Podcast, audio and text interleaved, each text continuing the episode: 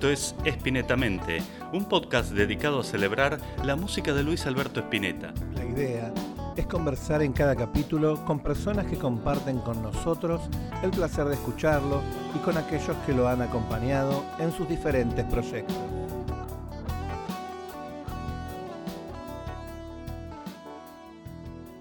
Bienvenidos a una nueva edición de Espinetamente, el podcast que hacemos Luis Machado y yo, Martín Vera, con la idea de celebrar el legado del flaco. Hoy está con nosotros un baterista cuya lista de artistas y bandas que viene acompañando desde los 80 abarca estilos tan distintos como los de La Torre, Al Jaró, Ricky Martin, Scott Henderson, Bobby McFerrin, Alejandro Lerner, Soledad Pastoruti, Esperanza Spalding y Fito Páez. Nos damos el gustazo y nos ponemos de pie de hablar con el señor J. Morelli. ¿Cómo estás, J? Gracias por acompañarnos. Qué grande. Un placer, un placer, por favor. Un placer enorme estar con, ustedes, con, vos, este, Martín y, y con Luisito. Así que impresionante, una alegría reencontrarnos después de tantos años. Qué bueno, qué bueno. Che, escucha, este, antes vamos a comentarles a, todos los que empiezan a escuchar este, este capítulo del podcast que, que nada, que hasta hace un ratito nos estábamos despachando con, recuerdos y cosas antes de, empezar el, podcast propiamente dicho, de, los discos en los que habías grabado y, te fuiste corriendo a tu, a tu discoteca a, buscar aquellas, aquellas gemas en las que estuviste y nos mostrabas recién las tapas de Madre Atómica, de Fuego Gris, de Tester, de Don Lucero. Madre Atómica. Ahí, está. Qué grande. Qué lindo. Después este Don Lucero. Don Lucero que empezó la charla. Y Fuego Gris. Genial. Genial, genial, impresionante. Ya vamos, a pasar por ahí. Pero bueno, nada. Este, vamos a arrancar como, como hizo el flaco en bandas eternas. Dale. La actualidad para, el fondo. Sí. Dale. Eh, eh, contanos qué, em, qué, estás haciendo en este momento. Presumimos que que ya te están preparando con los enanitos verdes, ¿no? Para, para la salida de la pandemia. Exactamente, sí. Yo hace 12 años que estoy con ellos y vos sabés que en el, cuando arrancó la pandemia en el 2020, eh, se cumplían 40 años de la banda. Así que estuvimos, mm. cuando estábamos a punto de ensayar todo el show nuevo, arrancó la pandemia, así que paramos. Y hace, bueno, un año, van, van a ser casi dos años que no tocamos. Este, así que bueno, va a ser si Dios quiere, el año que viene, calculo que en abril, marzo, abril, este, ya, ya tenemos algunas presentaciones eh, por México y en algunos lugares de Estados Unidos. Después, paralelo a eso, em, estos dos años yo tengo una sala de ensayo que me salvó, la verdad que eh, me dediqué, viste que cuando, estás mucho de gira, yo hace 40 años que no paro y estoy de gira, con, toqué con muchos artistas y, y realmente esto por ahí me vino bien para, para ponerme las pilas a, estudiar, practicar, que cuando estás de gira nunca tenés mucho tiempo. Y, y ahora, bueno, eh, estoy afilado como para salir. afilado como para salir de nuevo. Y hoy justo estaba hablando con Javi Malosetti, que por ahí hago unos showcitos con él, con la colonia, el, grupo, de, el grupo de él. Y, y, hoy justo estábamos hablando y nos acordábamos de Luis y de millones de cosas, ¿viste? Qué grande. qué dupla, qué, qué, qué base ahí, ¿eh? Qué, Gracias. Qué, defensa tenía el flaco ahí atrás. sí, sí, no dejábamos pasar a nadie. a nadie. ah, vos sos futbolero, ¿de qué, de qué jugás ya que estamos? Sí, bueno, cuando era chico jugaba de, de 11, soy zurdo, ¿viste? A veces de 10 y a veces de 11, pero siempre delantero, delantero. Y acá, eh, ahora ya de, de veterano, Juego, juego en una cancha de 7 contra 7, que somos todos amigos, así que todo bien. Vamos rotando los equipos. Todos los miércoles jugamos. Y tenemos una peña que se llama Los Miércoleros. y nos vamos a comer todos. Y son todos, viste, músicos que tocan así. Y mm. eh, hay un par de bateros también. Y bueno, y, siempre, bueno, me preguntan data de, de, rock a full, viste. Así que la, pasamos muy bien. Sí, señor. En el tercer tiempo, ¿no? Tercer tiempo, totalmente, totalmente. Y la, verdad que tengo una onda increíble con los pibes. No, y me acordaba de, un, de, un, detalle. Eh, vos decías qué defensa que tenía el flaco. Y a veces yo, viste, en algunos temas me iba al ride cymbal, al plato de acompañamiento, viste, el plato grande. Sí, sí. Y, y el flaco me decía, no, no, mirá, andate al hi-hat y no le abras la puerta a nadie. Mira. No le abras la puerta a nadie. Qué linda imagen. Bien, apretado, ¿viste? No, increíble. Qué, qué, qué. Ponerle el pasador y no Ponerle el pasador, no le abras la puerta a nadie. Sí, especialmente cuando yo empecé a tocar, en el 87, yo venía tocando con Madre Atómica, es re loco esto, porque venía con Madre Atómica, Riff, y mm, hacía, hice varios shows con, con, Lito Vitale también, y con Pedro Aznar, era todo increíble, no se me juntaba ningún show y podía hacer todo, ¿viste? Realmente no, sé cómo hice, increíble. En el, entre el 85 y el 87 que me llamó Luis, ¿viste? Claro. E incluso decíamos con, con Martín hace un rato que, que Ahora cuando uno ve Badí compañía, eh, está Rubén Goldín, estabas vos. Claro, estaba, Lito, estaba eh, Viudas e hijas y apareció vos también. Sí, totalmente que viudas también, sí, sí, increíble. Dormías en Badía, dormías ahí en Canal 13. Dormía en Canal 13. y vos sabés que él venía tocando con, bueno, viste, toda, toda la época, yo fui fan de toda la vida, increíble. Él venía tocando con Pomo, que fue su batero de toda la vida. Bueno, obviamente tocó Gustavo, tocó Black Amaya, pero bueno, el batero de Luis era, como, era Pomo, viste, Invisible, Spinetta Jade. claro. Y cuando se, cuando se le fue Pomo, empezó a tocar con máquina de ritmo. ¿Ustedes se acuerdan eso? Sí, claro. Sí, sí, yo, también lo vi. Que disparaba la máquina de Farolo, ¿viste? Disparaba. ¿Cuál? Sí, sí, increíble. Que tenía un tecladito y disparaba una máquina Yamaha RX5, me acuerdo y, cuando el flaco me llama, eh, yo pensé que era, que, era una broma, ¿viste? Y, yo dije, ¿quién habla? No, me llamó, yo vivía con mi abuela en Constitución, ¿viste? Tenía el teléfono fijo, un teléfono de Batman, el teléfono negro. Cuando, y cuando me llama, me dice, no, no, no, le digo, ¿quién habla? Luis Alberto. ¿En serio? No, no, te lo juro. No, no te puedo creer, es una joda. Y, y bueno, no, no, no, venite al Broadway que estamos presentando privé y venite a tomar un cafecito que, que, hablamos. Ella me había visto con Madre Atómica un par de veces y me dijo, prepárate porque en cualquier momento te llamo, ¿viste? Y... Y, la, y la famosa anécdota de que el mono, el mono ya te iba, iba tanteando el terreno, ¿no? Me iba tanteando el terreno, claro, totalmente, porque el mono y Lito ya tocaban con él. Claro, claro, claro. Sí, sí. Lito, Lito, Lito había tocado un tiempito, pues ya, ya no tocaba más, pero el mono seguía tocando con él, así que bueno, cuando me, cuando me llamó, bueno, fui ahí al Broadway, me acuerdo la campera que tenía, tenía una campera de cuero con, con piel, ¿te acordás? Que la usaba siempre. Sí, sí. Re me acuerdo de esa campera. un genio. Nos tomamos un feca ahí y me dijo, ¿te gustaría ser parte de la banda? Y le digo, me muero. Y bueno, ese fue, no me olvido más de ese día. Este, empezamos a ensayar y... ¿Cómo fue ese primer día de ensayo con el flaco? Eso fue en una sala que tenía en Palermo, en la calle Gascón, creo, pero no me acuerdo bien, ¿viste? No me acuerdo. Es una casa que le habían prestado, pero no estaba condicionada para sala de ensayo. ¿eh? Y fue, fue increíble, empezamos a pasar temas porque pasamos muchos temas de privé.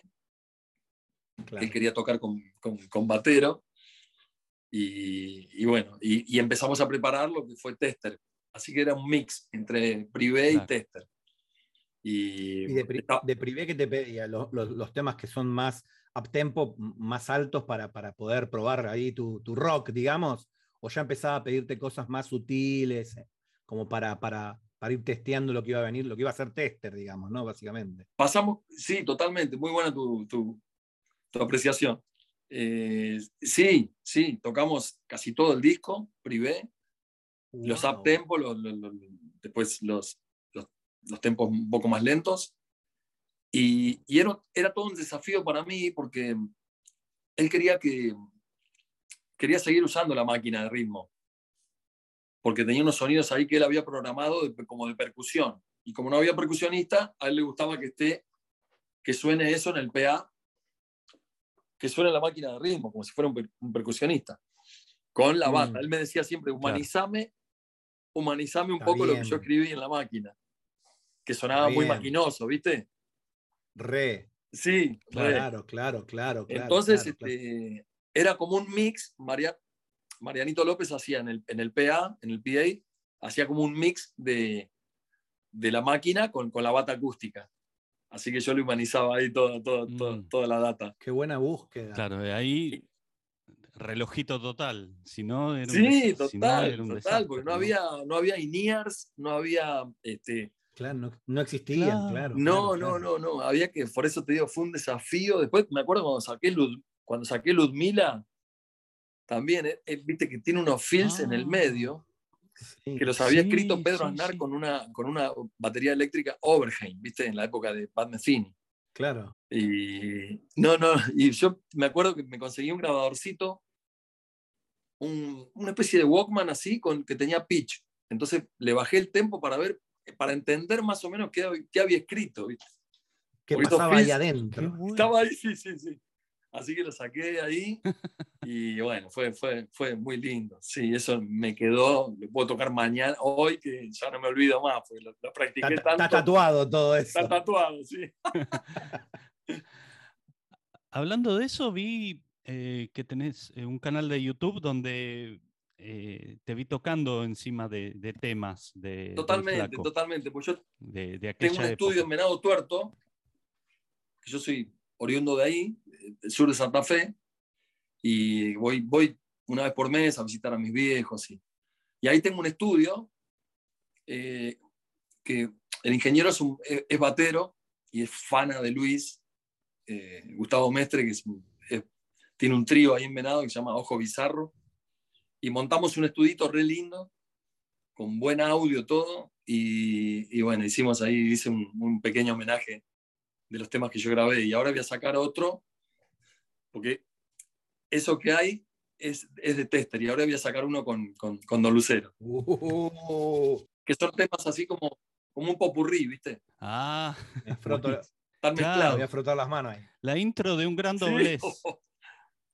Qué deformidad, Dios mío. ¿Te, te exigiría, te exige esto ahora como, como volver a ese, a ese material, como un nuevo estudio, como una nueva puesta a punto? En lo que refiere a la, a la bata, concretamente, ¿no? Sí, totalmente. Tengo, que escuchar los temas y, y sa- y sa- y sacarlos, de, sacarlos de nuevo, a ver qué toqué, cómo era. Ahí el otro día me pasó con el marcapiel, que un- un- una piba que toca bata, eh, súper buena onda, Micaela Cabral, que está por hacer, está por hacer, están por presentar privé con un grupo de chicas que se llama Flecha Zen. Ajá. Sí, las tenemos, nos siguen a nosotros en el Instagram. Buenísimo, divina. Y Las ayer le, le- le- le pasaba, viste, algunos secretitos de, de, de los temas, que hay algunos, viste, el marcapiel, por ejemplo, antes que, que entre a tocar Luis, antes, que, antes de que empiece a cantar, hay un compás de cuatro y uno de cinco. Sí, es, hay un- es- es complicado. Sí. Hermoso. Sí, sí, hay como un. Así, Totalmente, totalmente. Sí, sí, sí, el, el Kia estaba Esas cosas. en otra esas cosas galaxia. estaba totalmente.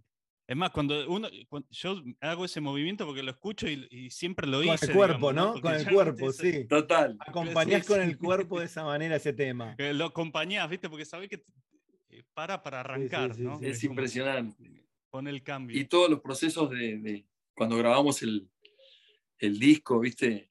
Cuando grabamos Tester fue increíble, fue, fue, fue, fue divino. Ir allá al estudio a Castelar, que me pasaba a buscar un pibe que tenía un, un pibe de Entre Ríos, que era, porque tuvo muchos managers en la época que yo toqué. Eh, y bueno, un pibe que llamaba Marcelo, no me acuerdo el apellido, de Entre Ríos, y era un personaje, ¿viste? Cómo hablaba y todo. Que le, a Luis le decía, ¿qué es lo que vos querés, Luis? ¿Qué es lo que vos querés? y siempre lo cargábamos, ¿viste? Le decíamos eso. Y nos pasábamos ¿Qué a buscar, íbamos cinco arriba del auto y llegábamos allá, era un- una fiesta, ¿viste? Un oasis, ¿no? Allá del cielito. Del para cielito, grabar y para- sí. Y ahí, bueno, tocábamos y grabábamos. La verdad que está, fue, fue increíble. Divina, divina época. Espectacular. Recién decías que, que como sos oriundo de, de Venado Tuerto, yo tengo una pregunta que es así como, como que te la deben haber hecho mil veces también, pero yo necesito volver a escucharla de tu boca directo, ¿no? Eh, ¿Qué tiene Venado Tuerto con el tema de los músicos? Hay, una cosa ahí, hay un caldo de cultivo musical y, de una calidad mm, por arriba de la media de todos los músicos que vienen de ahí. Eh, ¿cómo, primero, ¿cómo se te dio para en un, pueblo como, como Venado estudiar batería? Que por lo general, viste, no es un instrumento de lo más usual. Y segundo, el nivel que adquieren todos los músicos de ahí, porque son realmente muy destacados. ¿Hay algo ahí que, hay alguien o algún lugar que fomenta esto? Es increíble. el boca a boca. Mira, eh, es, algo mágico, ¿viste? Es increíble porque es una ciudad normal como todas, las de Argentina. Pero en el caso mío, mira, em, yo vengo de una familia de músicos, ¿viste? Mi viejo, pianista de toda la vida, tuvo orquesta toda, toda su vida, y mi abuelo tocaba el bandoneón y trompeta.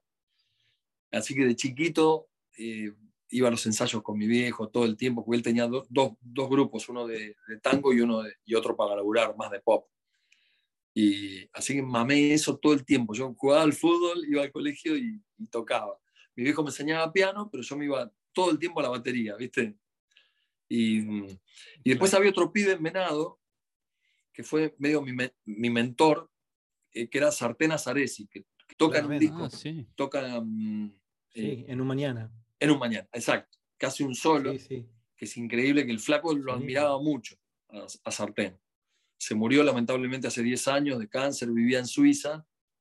Pero ese pibe, yo me acuerdo, nosotros teníamos 10 años con los chicos y él tenía 13, era y ya tocaba la batería, la guitarra, era, era un adelantado, ¿viste? Increíble. Y él fue como medio el mentor, tenía un programa de radio, con siempre lo veías con los vinilos, y tenía muy mágico, ¿viste? Muy mágico. Y, y, es, y de ahí, bueno, yo, ¿viste? Tuve toda la secundaria, tuve dos bandas en la secundaria hasta que me vine acá a Buenos Aires a los 17, hice la colimba y después me, mi primer contacto fue el negro García López, él me llevó con la torre, ¿viste? Ah, la torre. Sí. Claro, claro, claro, claro. claro. Sartén era un, un por lo menos el primero que yo conocí, que hacía sus propios pedales. Totalmente, totalmente. Allá, sí, era un genio, un genio.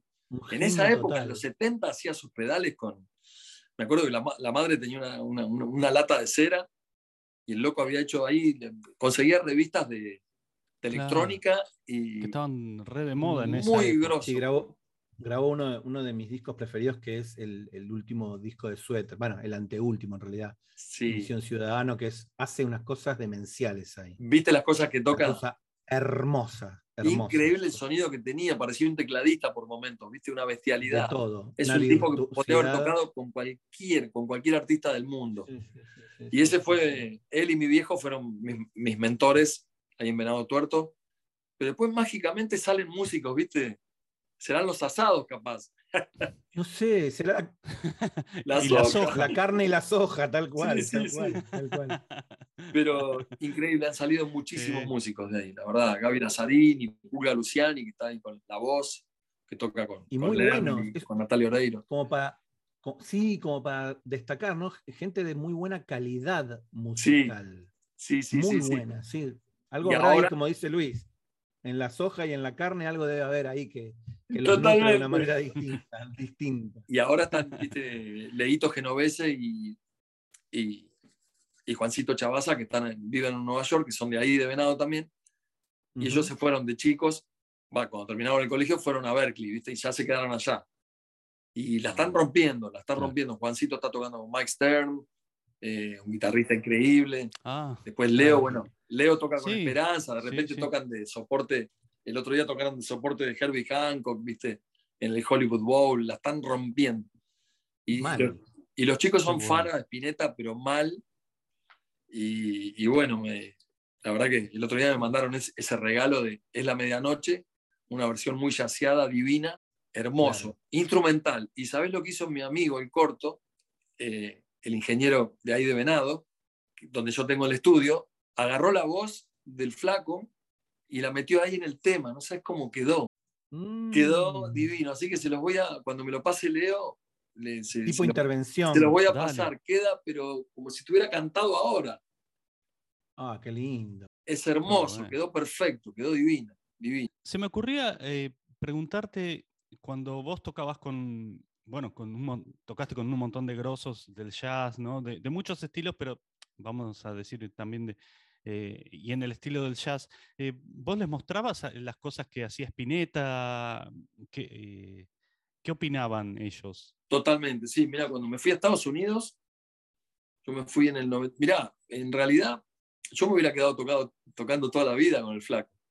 Lo que pasa es que en un momento, eh, él no sé si se acuerdan, que tocamos año 91 o 92, eh, habíamos tocado en Chile, que hay un concierto divino que, está en YouTube, que tocó como tres horas, tocó de todo, hasta muchacho, muchacho ojo de papel, que él no la quería tocar nunca, la cantó ahí esa noche en Chile. Y mm, Después de alguna manera te lo, te lo paso eso, esa data, pero se consigue, se consigue, todo el mundo lo tiene. Sí, está en YouTube, sí, sí, sí. Sí, es un concierto que grabó, Adrián Bilbao, viste, desde la consola, en dos canales con un DAT. Sí. Y suena, tiene un audio alucinante, no sé qué lindo que suena. El flaco no quiso sacar un disco con eso. Pero nosotros lo jodíamos, le decíamos, loco, dale, saca, saca un disco que está divino. Era un disco en vivo hermoso. Pero como estaba en dos canales, viste, había algunos detalles, pero entonces el Kia, como era hipermeticuloso, muy meticuloso, bueno, dijo, no, no, no, no lo saco. Y después... No, aparte por ahí no estaba la tecnología como para retocarla. Claro, exactamente, exactamente. No estaba, porque había dos canales nada más, entonces era muy difícil. Claro. Y después de eso tocamos, me acuerdo, que no me, no me olvido más en mi vida, un, show en La Plata, que era el, se cumplían no sé si 100 años de, de, la ciudad y tocamos ahí en un lugar gigante, había muchísima gente, y, y él tuvo, eh, pasó algo con la corriente y se quedó como medio pegado y bueno, fue un bajón, ¿viste? Ah, sí, que después estuvo despotricando un montón con respecto a la seguridad de los músicos. Totalmente. Que, si esto le pasaba a Madonna o a no sé quién, eh, sí, se recalentó con eso y tenía razón, porque casi queda pegado. Si no lo salva la vieja. Si no lo salva la vieja, terrible, terrible, sí. Tal cual. Entonces después, el recuerdo que yo tengo es que cuando, cuando volvíamos con la combi nos dijo que quería parar por un tiempo, ¿viste? Y paró realmente, entramos todos como en un agujero negro, ¿viste? Con los chicos, porque tremenda banda que venía reafilada. Dijimos, ¿con quién vamos a tocar después de, este astronauta, ¿viste? Y entonces yo me estaba por ir a Estados Unidos. Y ahí me agarró Diego Torres con el productor, con Cachorro López, y me dijeron, no, no, no, quédate que vamos a laburar grosso. Así que bueno, me, me metí ahí con ellos cuatro años y después me fui a Estados Unidos laburé con Diego también, que fue muy linda experiencia. Este, Y después me, me, voy a tocar con Alfonso Johnson. De Weather Report. Que había sido el bajista de, de Weather Report antes que de, Pastorius y había tocado con Santana, un, bajista con George Duke, con, con Billy Coban, bajista legendario.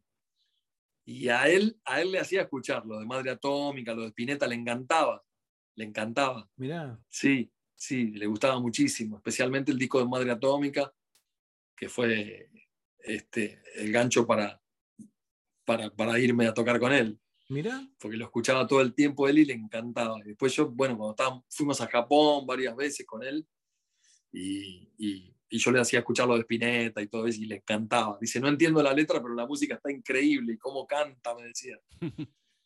Mirá, mirá. Y Al Jarro, después, al año de irme, que empiezo a tocar con Al Jarro, también, también, le, encantaba. Le hice escuchar algunos temas de Fito, de Cerati, de, de Luis, y también le gustaba mm. muchísimo. Dice, wow, qué increíble, qué, lindo, qué linda música. Eh, así que sí, sí, apreciaban muchísimo, muchísimo, todos, todos los músicos que cuando yo tuve ocho años afuera y a todos los que los gringos se volvían locos con la música de Luis. Decían, esto es, muy avanzado, es como, qué loco, qué, qué... No entendían bien qué estilo era, ¿viste? Totalmente, no, no. Les encantaba. Nosotros acá en, en, este podcast lo que sostenemos es que si Luis hubiera nacido en Inglaterra o en Estados Unidos, estaría directamente en el Olimpo de los grandes, con los Beatles, con Bowie, con, con, todos los grandes, digamos, ¿no? Total, totalmente. Totalmente, sí, sí, realmente, realmente es así. Podría, podría estar ahí sin, sin, sin titubear, digamos, ¿no? La verdad que sí, la verdad que sí, sí, sí. Bueno, viste, cuando, cuando dejó de tocar, que paró un tiempo, porque nos decía que quería poner un estudio, que después hizo realidad, que fue una gloria, em, pintó un show en, en, la UCLA, en UCLA. Así que, pero yo ya estaba tocando con Diego Torres, así que le mandé un cambio y no me lo quería perder ni loco. Y me fui, me fui a tocar con, con Luis ahí a la, a la, UCLA. Que el Mono Fontana no vino ese, ese ah, show, vino, era, viste que siempre tocábamos con dos tecladitas, así que ese día vino Claudio Cardón. Claro, eh, porque creo que tenía su temita con el tema de los vuelos, sí, ¿no? Sí, eh, exactamente. El mono, totalmente, totalmente. Pero creo que. Y vos sabés que con, con Martín eh, compartimos, y, esto lo charlamos un poquito antes de, empezar, de que mm, destacamos el álbum Don Lucero como uno de los puntos altos de la parte solista del Flaco. Entonces queríamos saber desde tu punto de vista, porque la batería es muy destacada también en el, en el álbum, em, ¿cómo se fue gestando este disco? Perfecto, bueno, veníamos tocando muchísimo, eh, como te decía, ¿viste? temas de... Nosotros con los músicos por ahí queríamos tocar cosas viejas, de Invisible o de Spinetta Jade, y el flaco quería enfocarse más en, en, en privé, tester, que la época que yo empecé, ¿no? Después presentamos, bueno, tocamos muchísimo, presentamos Tester y se empezó a gestar, empezamos a, empezó a, pasarnos temas nuevos con, que, iba a ser el disco Don Lucero, ¿no? Eh, y en los ensayos, en los ensayos, eh, originalmente componía ahí con la viola y, a veces yo, le, proponía, le proponía cosas porque él seguía componiendo con la máquina de ritmo. Porque estaba, estaba muy enamorado de la, de la RX, de la Yamaha. Y entonces, este, pero ahí yo tenía un poquito más de, por ahí le podía, no sé, podía participar un poquito más en Don Lucero, más que, más que en Tester. Y entonces me pedía arreglos, cambiábamos, poníamos, sacábamos. Eh, y porque él no paraba de componer, no paraba de componer, entonces venía, eh, ensayábamos lunes, miércoles y viernes, y cada ensayo nos mostraba un tema nuevo con la viola. Entonces este, ahí le aportábamos lo nuestro, con el Mono Fontana, Guillarrón y Javier. Y así que bueno, era una fuente de inspiración todo el tiempo componiendo y, bueno, se fue gestando Don Lucero así, parecido a Tester, ¿viste? Mm. Pero... Claro, ¿y cómo, y cómo eran esos? como más, más participativo, ¿no? Porque se nota, eh, seguramente el... Eh, obviamente todos los, los, temas nacieron en la guitarra del flaco, pero mm, se nota incluso en, el, eh, en lo que se escucha que, que es muy participativo eh, en todos los Totalmente, totalmente. Y nos dio un poquito más de rienda libre para en, el aspecto de la composición. Tenía esa selección que ahí los tenés que dejar jugar a todos los Messi que tenías ahí. Ahí, si, se quedaba con todos guardados, totalmente. No, brillaba, el, disco. ¿Cómo, eran los ensayos esos? No, los ensayos eran increíbles, eran increíbles. Perdón, te decía que en vivo eh, nos daba, nos soltábamos un poco más, ¿viste? También. Porque claro. en la calentura, ¿viste? estuvimos en obras de la presentación de Don Lucero y entonces yo salí de ahí y, me tuve que tomar un rato para poder volver a mi casa porque estaba choqueado, choqueado. Qué increíble. Estaban todos, todos como en su mejor momento. siempre rescato esto, ¿no? Eh, Javier tenía creo que 20 o 22, ¿no? Así. Era un sí, sí, porque, a ver, eh, yo tenía 27, Javier tenía 22, 23 por ahí. Claro, era sí, sí, una locura. Y, estaba tocando una, bestialidad. Y, digo, y Guille, el mono, eh, todavía no estaba Claudio, pero el mono, digo, era una, era una cosa de locos. Terrible, terrible. Vos sabés, Martín, que con respecto a los ensayos, que me preguntaba Luis también, era eh, muy riguroso, muy riguroso Luis con eso. A la hora de ensayar, estábamos, íbamos al mediodía hasta la noche. ¿Viste? No eran dos horitas o tres horitas nomás. Era grosso ah, como, como se ensaya en Estados Unidos, ¿viste? En Estados Unidos ah. con Al Justo te iba a preguntar. Ensayamos a principio de año se ensayan dos semanas a full, de 11 de la mañana a 11 de la noche. Podés parar a tomar un feca, ¿viste? A comer algo. Todo bien, pero es súper, súper riguroso y se pasa el show varias veces. Tres, cuatro veces, así todos los días, para que no haya ninguna, ninguna duda, ¿viste? Y con Luis pasaba exactamente lo mismo. Pasábamos los temas, pasábamos la lista de temas así a full, a full, súper riguroso. Pero en el medio él, eh, viste, hacía chistes, eh, hacía personajes, viste, las, cosas esas que hacía. Sí. Un divino total. Después teníamos, eh, parábamos a tomar mate con factura, siempre jodiendo. Divino, divino. Después tenía una mesa de ping-pong ahí en Iberá. Y, y, bueno, jugábamos, hacíamos torneitos también de ping-pong, ¿viste?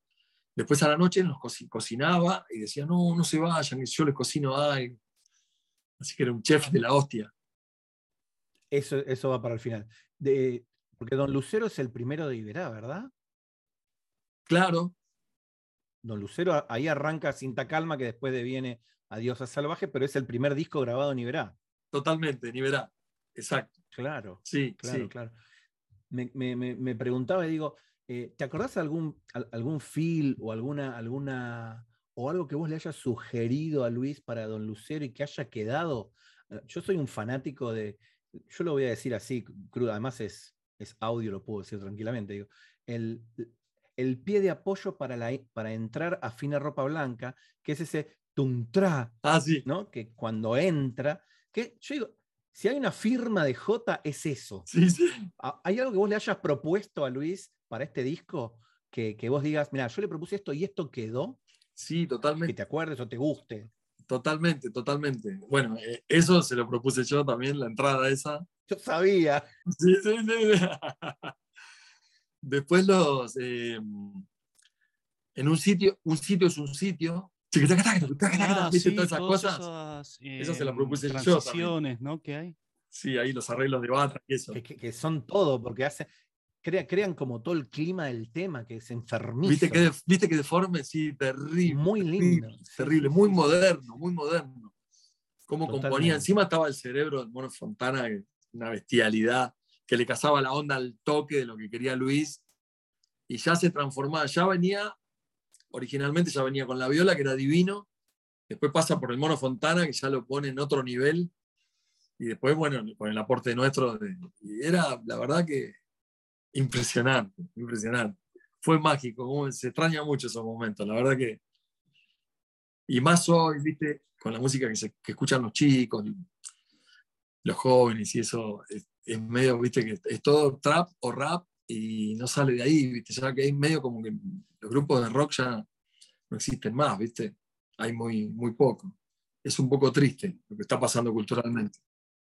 Y lo que existe no tiene el vuelo ni, ni de búsqueda estética, ni de búsqueda musical que, bueno, ni hablar, ¿no? Para nosotros es el mejor disco de, rock de la historia, Don Lucero, pero digo, más allá de eso, digo, no, no hay como esta búsqueda, ¿no? Pensaba yo en, en lo que siempre el flaco comentaba de Mariano López poniendo el compás para poner los micrófonos en el ángulo correspondiente, para que la toma del bombo o, de los, o, de o del hi-hat o, de o de los platos sea la, mejor y sacaba como las mediciones del ángulo.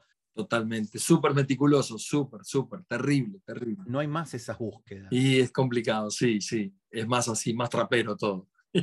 Exactamente. Paul McCartney dice que si Cole Porter escuchara la música que se escucha ahora, pensaría que es una introducción para algo que se va a venir cantado, digamos, no que eso va a ser todo. Exactamente, exactamente, es muy loco. Hoy hablábamos con Javier también, con Molosetti de eso. Mm. Que, bueno, hay un poco de. Pero bueno, hay que seguir, porque aparte, eh, está eso como que, digamos, el, el, mainstream, ¿viste? Es trap, rap, qué sé yo. Pero por suerte hay cosas recopadas, hay cosas muy lindas. Eh, Emma Orvillier hace cosas buenísimas, Dante, eh, Marilina Bertoldi, hay muchísimas bandas, ¿viste? Que, están bárbaras, pero que no son las más populares. Eh, claro. claro. Claro, pero cosas under hay, hay, hay cosas copadas. Así que por lo menos Sí. Buena onda. Sí, sí, sí, sí, sí. Y, y la vida, y viste que todo cambió. La- hay, que, hay que, de repente, es adaptarse, hay que seguir, hay que seguir adelante y adaptarse un toque. Y hoy hablábamos con Javier, decíamos, yo sigo escuchando Herbie Hancock, lo dijo Luis, Beck, ¿viste? Y sí, no, siempre se vuelve al primer amor. Sí, sí, sí, sí. Che, Sí, terrible. terrible. lo nombrabas de entrada a, a Pomo y, lo- y pienso Sí. con, con el fanatismo que vos tenías del flaco y la llegada a tocar. eh, antes, antes de Luis y, y después de Luis, ¿cuáles fueron tus, ídol- tus ídolos de, de- de la batería? Perfecto. Mira, eh, bueno, cuando, desde que tengo uso de la razón, acá en Argentina, eh, empecé a escucharlo a Moro y a Pomo y son- eran mis ídolos, mis ídolos máximos. Increíble, increíble. Después estaba... eh, Y a los dos los reemplazaste, entre Exactamente. comillas. Sí, totalmente, totalmente, increíble. A, a- a- a Morito lo, lo reemplacé en la, la última época de Riff con Papo, que él venía, venía tocando ahí, había grabado un disco con el Carpo, y, y después, viste, lamentablemente no estaba muy bien de salud y qué sé yo, y, y Papo una vez nos vino a ver con Madre Atómica, y, y viste, se- estábamos ahí en el camarín, y se me, se me acercó y me dice, ¿te gustaría ser el batero de Riff? No, y además vos venías con todo el, back- el background de tocar con la torre, que eso también te da, le da haber Sí. emocionado eso a él también. También, sí, sí, sí, Claro. sí, sí. Yo venía con el back- background de rock así a full. Bien. Y, y bueno, y yo me acuerdo que le comenté a los chicos, ¿viste? Y, y le digo, che, muchachos, me llamó, me llamó Papo para tocar. Y el mono había tocado también. Y el mono me dice, no, no te la pierdas, andá, andá y tocar, cagate de risa. Qué lindo. Y bueno, fue divertido, fue divertido. Ahí toqué un tiempito con él. Eh, pero te quería decir otra cosa con respecto a esto. Eh, y fue muy loco porque, viste, en la época de, de Papo Blues eh, tocaba Pomo y, Claro. y Machi y se fueron con, con, con Spinetta, Sí. se fueron con Luis. Y en esta época, no sé, a ver, 15 o 20 años después, pasó algo parecido, porque yo, yo venía tocando con, con Papo y me llama Luis Y estaba Machi. y veníamos haciendo un par de shows de, de Papo Blue. No hay nada registrado, ¿viste? Pero con Machito hicimos un par de shows con, con Papo así, porque ya se había. Riff fueron 3, 4 shows nada más, Ah, que yo lo reemplacé a, a Moro. Después Papo se pelea con Huff y medio que se desarma la banda. Vitico por un lado, qué sé yo. Y Papo después nos llama para hacer, a Machi y a mí para hacer algunos shows de Papo Blues. que no hay nada registrado, desgraciadamente Mirá. terrible. Y ahí eh, llama a Spinetta para, no, a Machi y después me llama a mí. Así que de vuelta pasa lo mismo, que se le va la base. Claro, para ser tester, claro. Sí, sí, para hacer tester, exacto. Fue muy loco, Mara- increíble, maravilloso. Sí, sí. maravilloso, tremendo, tremenda anécdota. Papo la, Papo la llamaba a mi abuela y le decía, mirá que si me entero que se va con Spinetta, se pudre todo. Y sí, porque ya, tenía la espina clavada de, de Papos Blues ya. Claro, obvio, era invisible, obvio.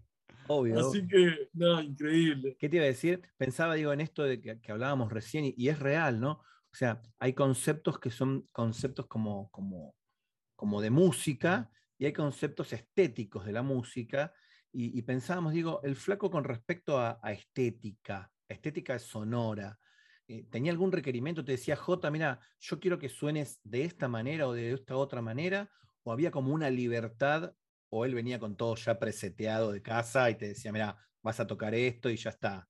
Mira, eh, me acuerdo que me decía, sí, él- ella los sonidos ya medio que los tenía en la cabeza, los sonidos de la batería, Eso. obviamente de la batería electrónica ya los tenía, era eso lo que había escrito, que a él le gustaba, y, y con respecto a la bata acústica, él me acuerdo que me decía, eh, quería que el bombo suene como un placar, ¿viste? Eso, eso. que suene tipo como un placar. Dice, el bombo quiero que suene como un placar. Y el tacho, fíjate si lo afinamos, así que nos pasábamos ahí horas afinando hasta que él, le gustaba el sonido y siempre y cuando me quede cómoda la afinación a mí.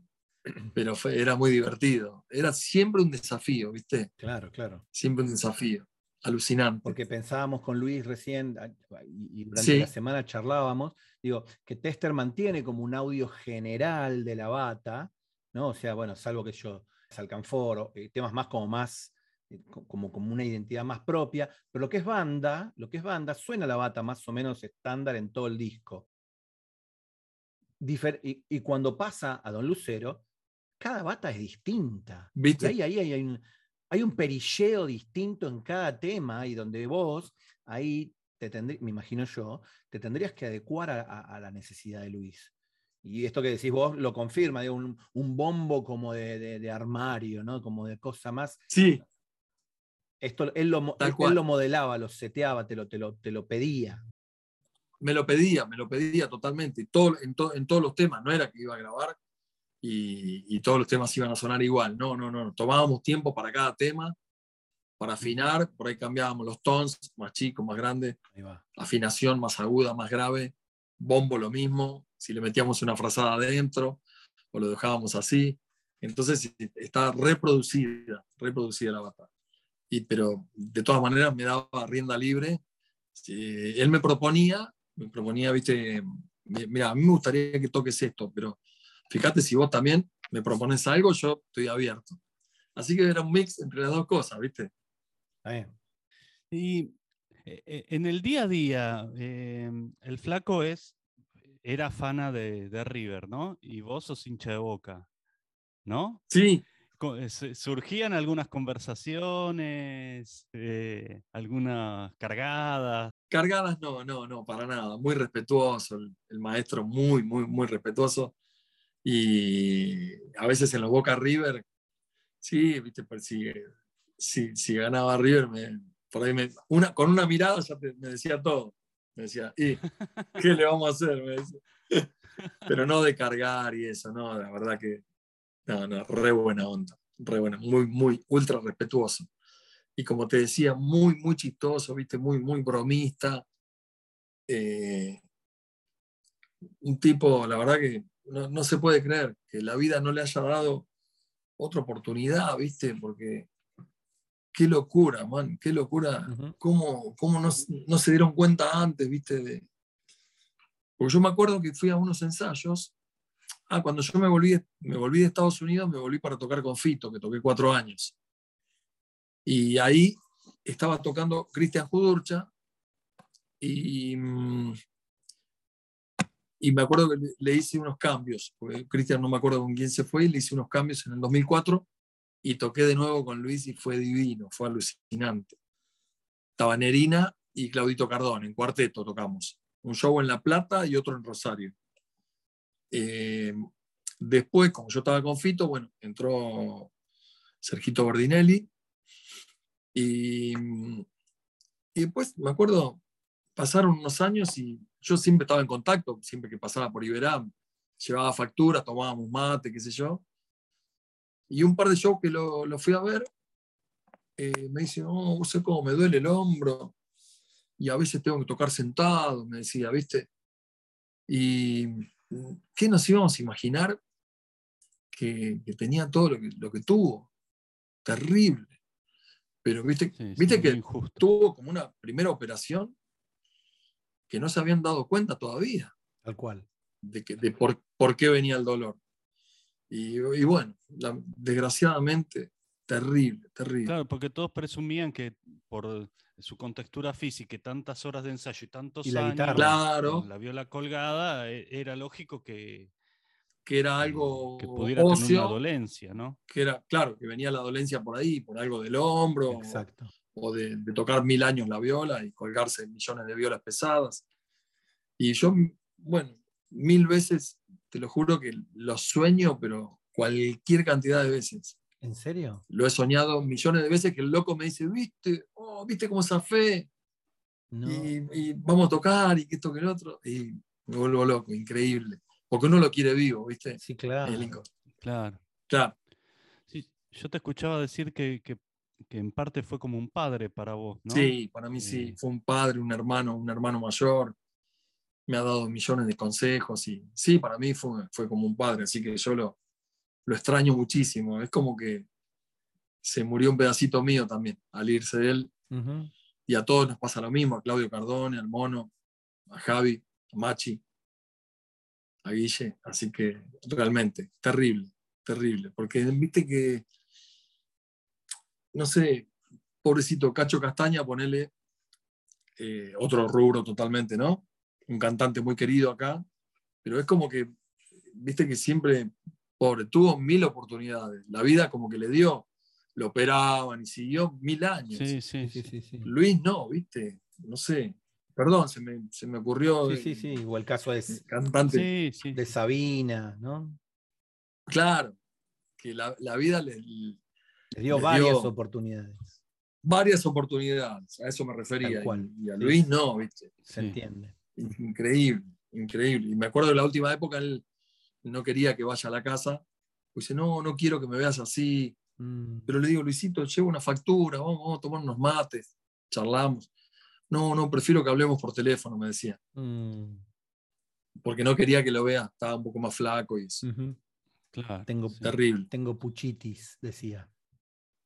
Sí, sí, sí.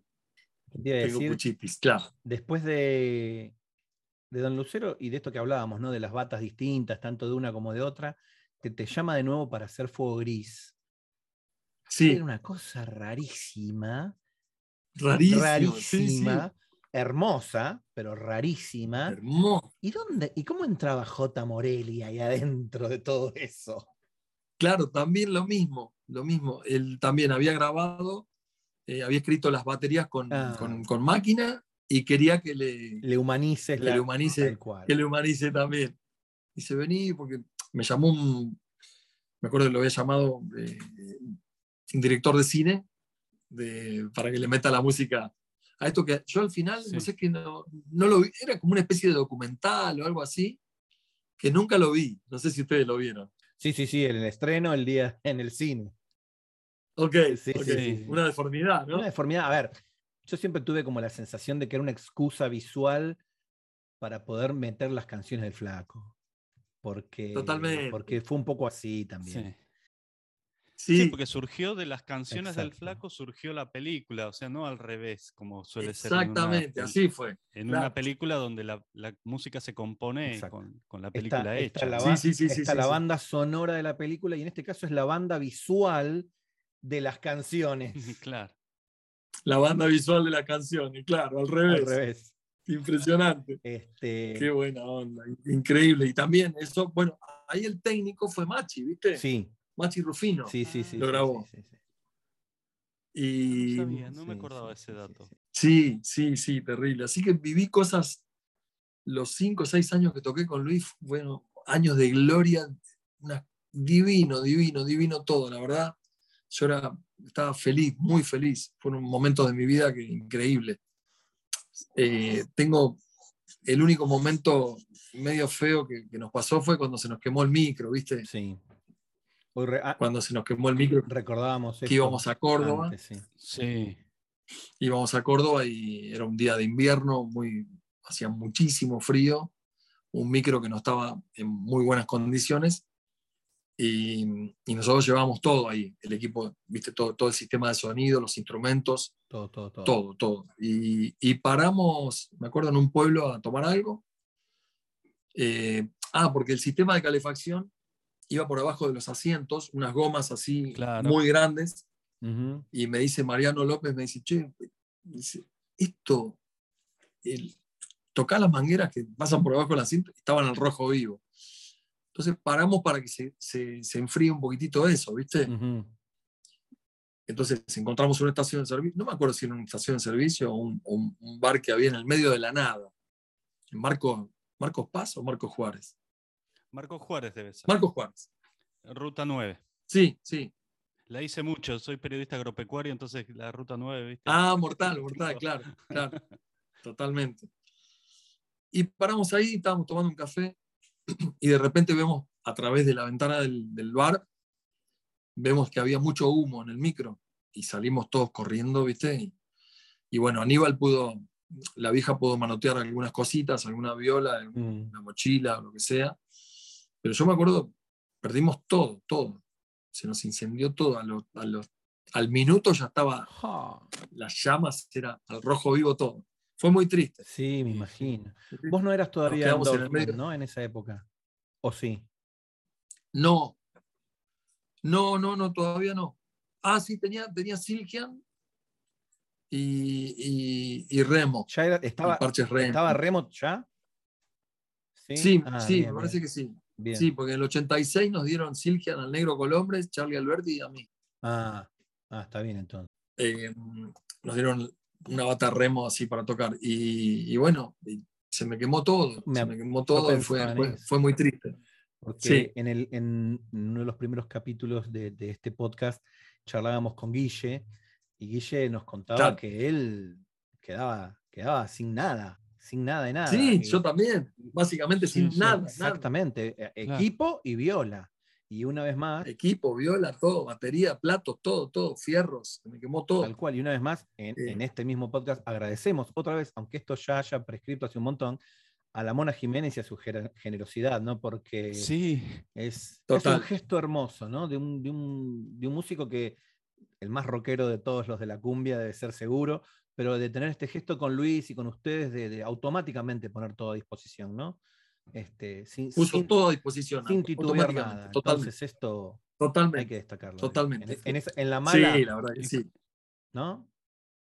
¿y tenías todo para, para tu set de batería con, Sí, con sí, lo porque- que tenía la mona?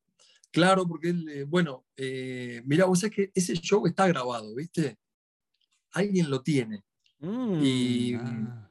sí, sí, está grabado. Dicen que fue buenísimo. el Estuvo re show, ¿no? bueno, estuvo bueno porque Luis no.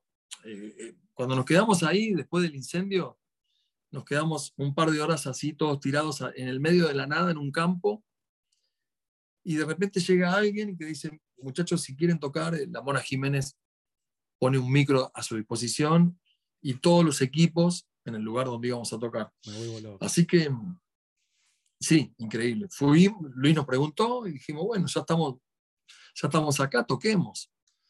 Y fuimos y, y- y tocamos realmente. Y, y la batería estaba buena, ta- estaba todo bien. Obviamente, viste que faltaba la máquina de ritmo, faltaba todo. Claro. Los teclados, los overhead que usaba el mono, Los presets. con todos los todo, sonidos de, Claro. de pinetianos. Entonces hicimos un show así como si fuera en una sala de ensayo cualquiera que no teníamos nuestros equipos Claro, claro. salió, salió bien, pero así no era, no era un show como el que veníamos haciendo. Qué loco. Muy loco. muy sí, loco. Y me terrible. imagino muy triste, muy desolador. Bueno, pero también la sacaron barata porque ustedes no estaban adentro del micro, ¿no? Claro. hubiera pasado en movimiento. No, sí, claro, totalmente, claro, sido Un totalmente. desastre. Un desastre. Hubiera sido un desastre, sí, sí, realmente.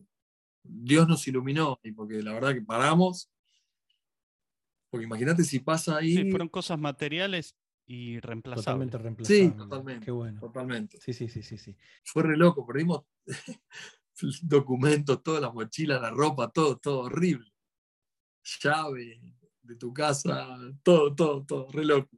Re- Buen momento para cambiar de identidad, ¿no? Sí, sí, sí, sí.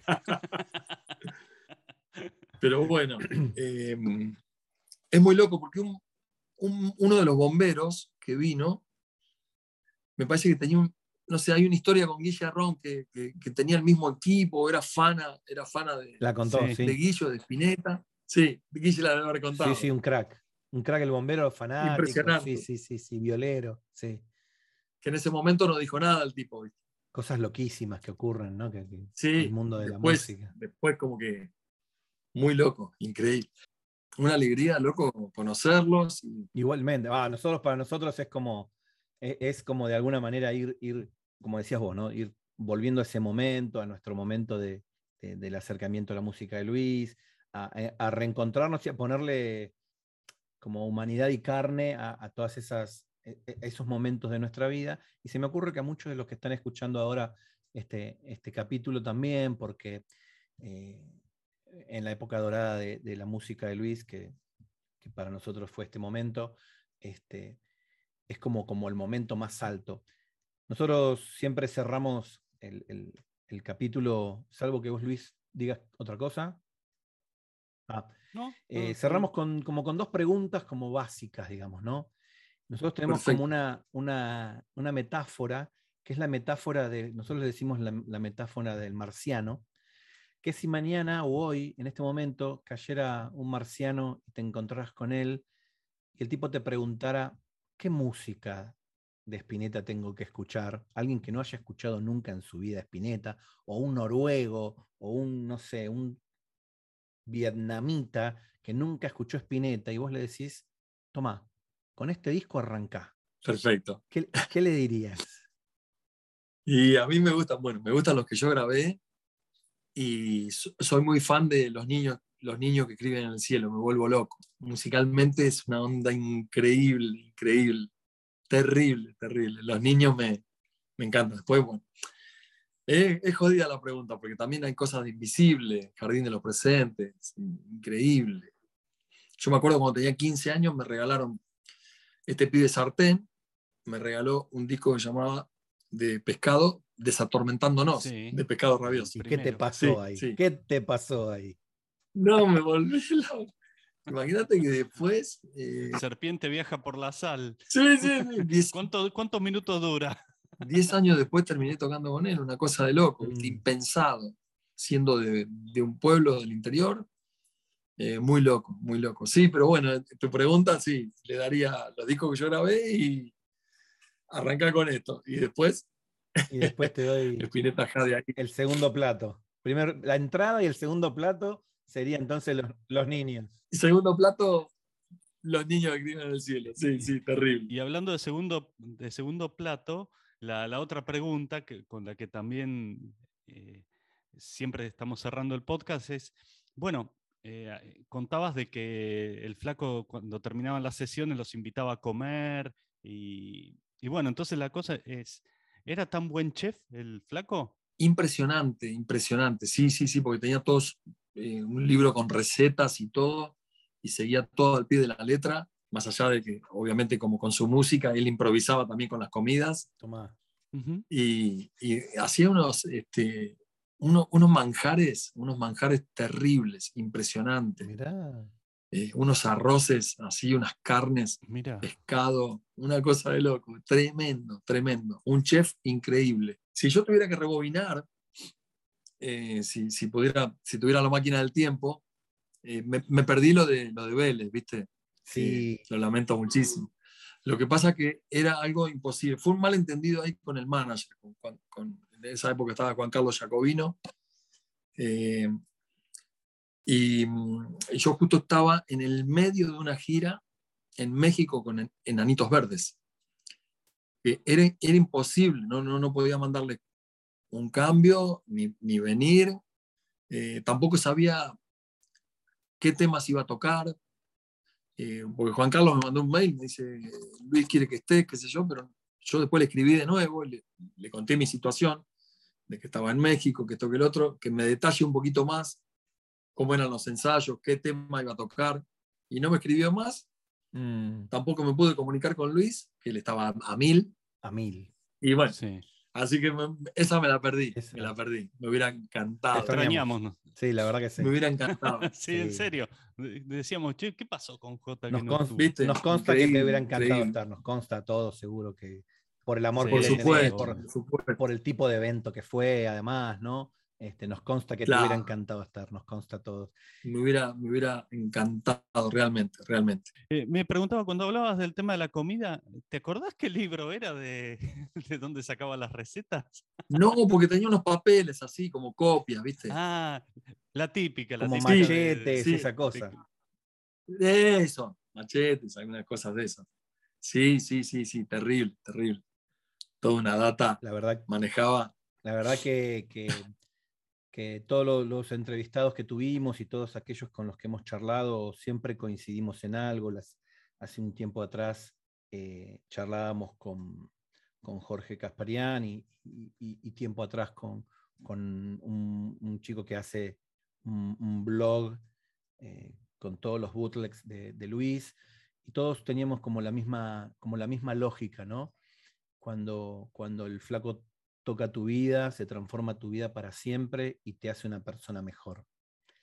Este, nosotros, nosotros sentimos que esta es la enseñanza que nos deja él, ¿no? Que nos deja como, como persona, más allá de como músico. Pensaba, digo, nos, él, en, el, en, el, documental del National Geographic, en, BIOS, él dice que le, hace una pregunta de si, el, si el, el, músico le ganó al dibujante, porque él dibujaba muy bien. Entonces yo Increíble. agradezco que el músico le haya ganado al dibujante, pero también descubrimos ahora con vos y con varios de ustedes que también el músico le ganó al chef. ¿no? Porque era muy bueno esto también. Muy bueno también, sí, totalmente. Jugaba muy bien al ping-pong también. Tomá, datazo. Eh, sí, terrible. Y jugué un partidito de fútbol también con él. Ah, me muero. Jugaba bastante bien. Mirá. Sí, sí, mortal, mortal. Un genio, un genio divino. ¿Cómo, cómo se lo extraño, realmente? Un montonazo. Jota, la verdad, un montón. me quedaría hasta el, hasta el infinito charlando con, con, vos. Es un placer, es un gustazo que nos dimos de verdad. Este, Muchas gracias. Contarte que también con, Muchas gracias. Elegimos, te elegimos a vos y elegimos este capítulo para finalizar la primera temporada. Este, te agradecemos un montonazo todo, desde tu música con Luis, tu música anterior este, y la música que estás haciendo hoy también. Este, bueno, muchas quedamos infinitamente en deuda con vos por este gesto que tenés con nosotros y bueno, si vos querés, en cualquier momento podés volver. Bueno, bueno, muchísimas gracias. estamos, estamos, en contacto a, full. A full. Espectacular. Un abrazo gigantesco y, nada, que siga la melodía.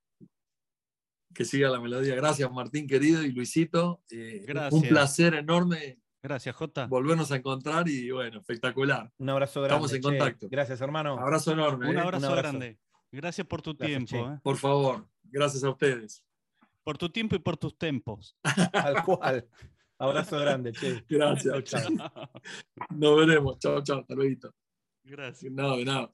Este es el último episodio de la primera temporada de Espinetamente. Queremos agradecerle a todos los que nos han acompañado, tanto por darnos su tiempo para charlar con nosotros, a los que están del otro lado también, que dedicaron su tiempo para escucharnos. Volveremos el año que viene con una nueva temporada y las mismas ganas de seguir hablando sobre el flaco y su música. Ojalá tuviese yo tu amor así,